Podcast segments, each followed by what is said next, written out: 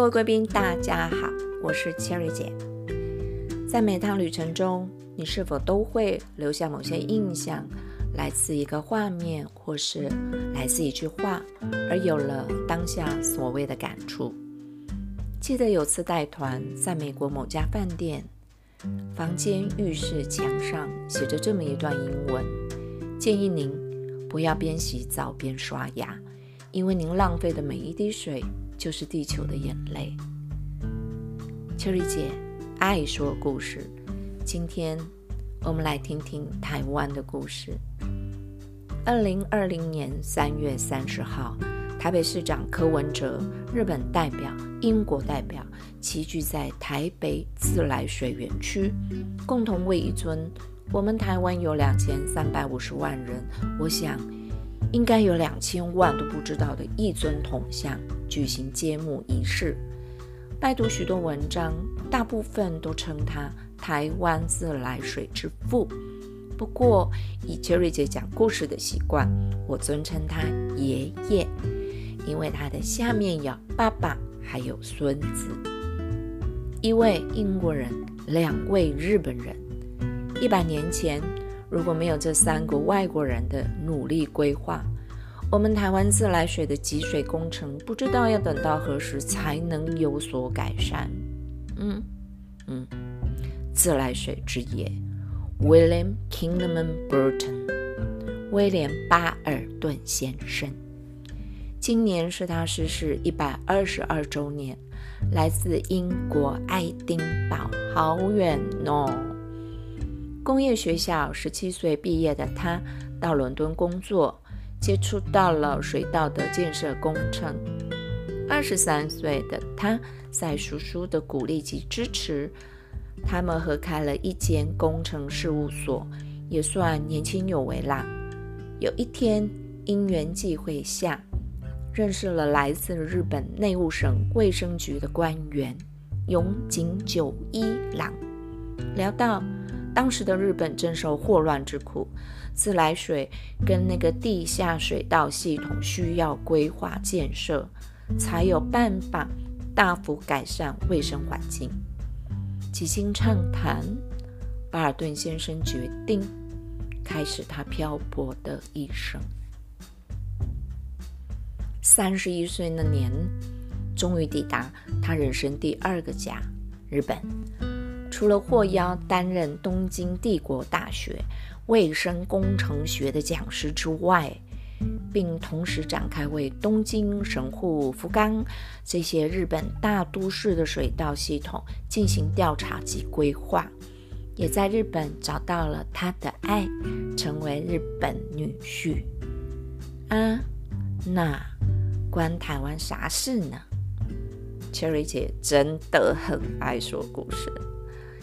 一八九五年，清朝战败，签了什么条约？还记得吗？现在日本的山口县下关港马关条约，打输的就把辽东半岛加上台湾澎湖都割让给日本，所以也就是这个原因，对后来属于日本殖民地的朝鲜跟我们台湾。在自来水环境及饮水卫生有了很大的建设跟深远的影响。OK，日本人一个一个、一家一家的来到台湾，军队也来，商人也来。阿布纳住下来之后发现，哎呦喂啊，台湾的卫生状况比想象中的还糟，环境很差，水霉疾病。因为水的媒介，就是因为接触不干净的水生病而死掉的人，是比去打仗死的多了好几倍。所以，一八九六年，爷爷带着爸爸，也就是巴尔顿先生，在帝国大学教书时的得意门生冰野弥四郎，来到了台湾。当时。只要人口多的城市，他们父子俩全部走透透。唉，天知道的，在台北调查水源地的时候，巴尔顿先生却不慎感染了最恐怖的两疾——疟疾 and 痢疾。而且状况越来越严重，只好送回日本就医。可惜呀，三年后，才四十三岁的他就病逝了。所以，爷爷的遗志就落在四郎的身上。我们真正的台湾水稻及自来水之父，想认识他吗？二十七岁的他，卫生工程顾问技师，本来只是助手的他，你们知道吗？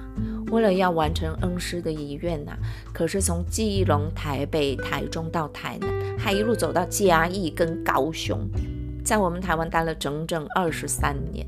为的就是完成巴尔顿先生所留下来的设计蓝图，所有主要都市的水道建设。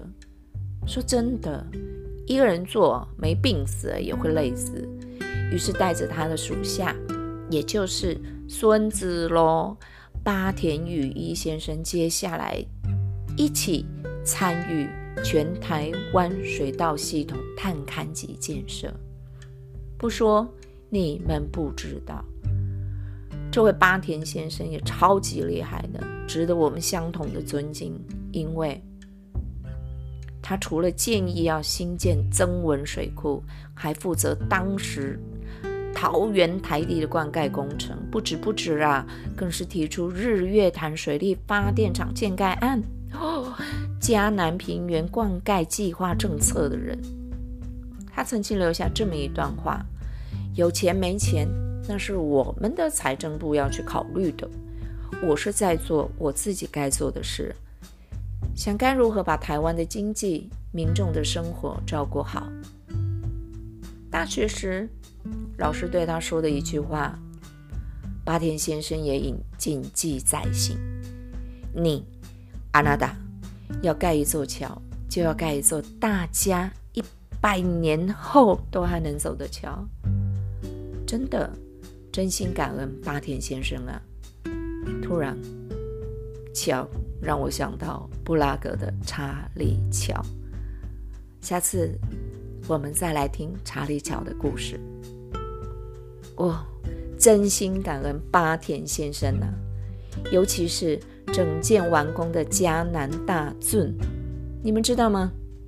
这个迦南大郡，君尊君。给了江南平原送上水源，让一百年前的荒芜变良田。有机会可以带小朋友去走走台北自来水园区、台南水上花园水稻博物馆、乌山头水库。这三位台湾人不认识、台湾人不了解的外国人，因为百年前的战争、百年前的殖民。而让我们有了百年前的自来水系统跟完整的水道建设。这三位外国人为我们台湾这片土地撒下源源不绝的希望。Cherry 姐爱说故事，最后希望我们一起爱护地球。喜欢听故事的贵宾可以关注订阅我，给我赞赞哦。我们下回见。